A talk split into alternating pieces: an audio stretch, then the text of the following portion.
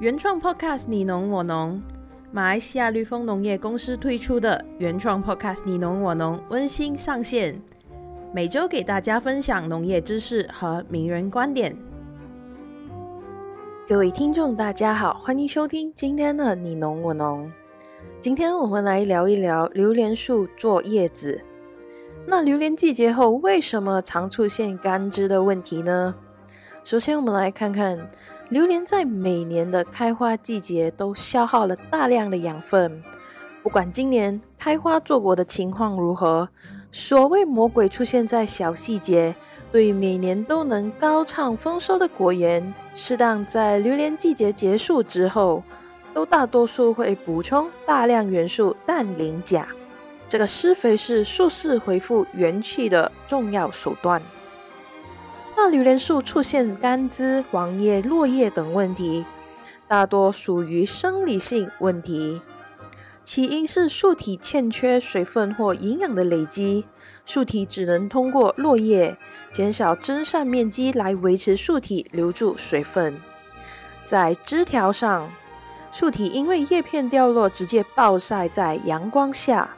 那另外，营养枝条缺乏葡萄糖的累积。加速水分流失和脆化，最终导致枝条木质化而失去营养功能。当枝条蔓延到主干，就到了要砍树重来的阶段了。所以千万不要轻视这种落叶的警讯。花芽在树体内的生成到花芽开放，都是消费大量累积在树体内的碳水化合物。密密麻麻的花不代表高产。叶片无法负担开花期间所需的大量养分，一切都需要依靠枝条里面重要葡萄糖库存。榴莲季节结束后，才是第二年丰产工作的开始。高氮型的配方搭上有机肥的使用，能刺激毛细根进一步生长。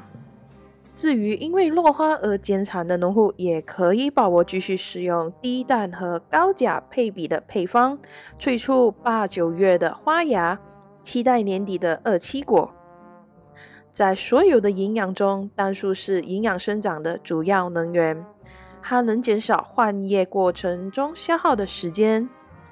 那大家可以想象一下，是维持老叶、维持正常功能、累积养分快，还是黄叶落光后重新长出新叶来制造养分更快？有人认为新叶的新陈代谢更好，但是别忘了，新叶在老熟的过程中也需要消耗很多的能量。在原有老叶具有光合作用能力的前提下，累积到下一个开花季所需的储备葡萄糖是肯定更多的。那我们今天的分享就到这里，我们下期见。